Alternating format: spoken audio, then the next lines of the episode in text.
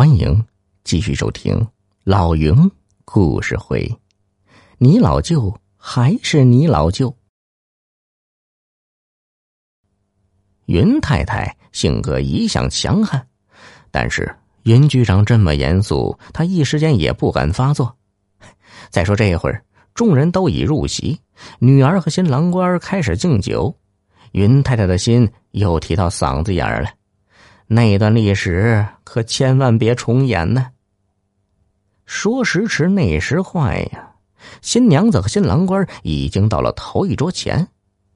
新娘子自然知道哥哥那段历史的，便第一个走到老舅的面前，由新郎官倒上酒，新娘子递给老舅，轻声说：“哦，我们敬舅舅一杯酒。”还好啊。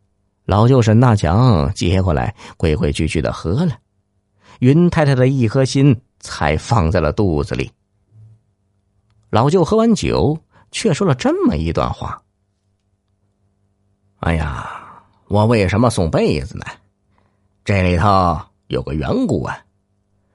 我得先向我妹妹、妹夫道个歉呢。”说着，向不远处的云局长、云太太鞠了一个躬。才又说：“记得那年小云结婚，我嫌他礼数不周，是我小心眼了。那事儿过去半年吧，我生病住了医院，我儿子女儿都在国外，没办法，只好雇了护工照看我。哎呀，那天晚上护工有事回了家，医院的暖气还坏了，我身上。”只有医院的一条毛毯。要不是妹夫晚上买了棉被送过来，还陪了我一夜，我都不知道还能不能挺过来呀。我始终感念着他，暖人心的不是说你送了多少钱，而是关键时刻这一床棉被呀。听到这里，云太太一统云局长，那天。我不是不让你去吗？你怎么又去了？云局长是呵呵一笑：“哎呦，毕竟他是你亲哥呀，他跟前儿无儿无女的，我不看看不放心呢。哎呀，我就借口上夜班去了医院。哎，其实，呃，我和儿子女儿经常去看他，就是瞒着你一个。你说你要去跳楼，我才不敢明说呢。”云太太捶了云局长一下，心里却甜丝丝的。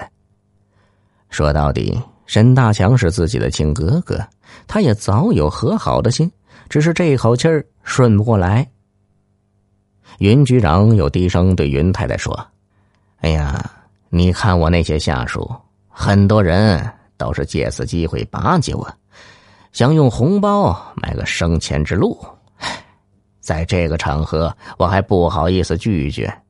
你再看那些老板，都是想从我这里拿到公额工程，红包啊，那就是糖衣炮弹，这钱能收吗？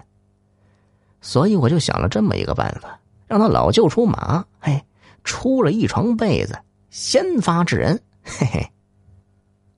原来是这样，云太太是个明事理的人，知道。丈夫如今是局长，做什么事都要防微杜渐。她轻轻捶了丈夫一下，说：“嘿，就你俩鬼主意多。”她看着那床棉被，不出声的笑了。小耳朵们，本集已播讲完毕，喜欢的话给个专辑满星好评呗。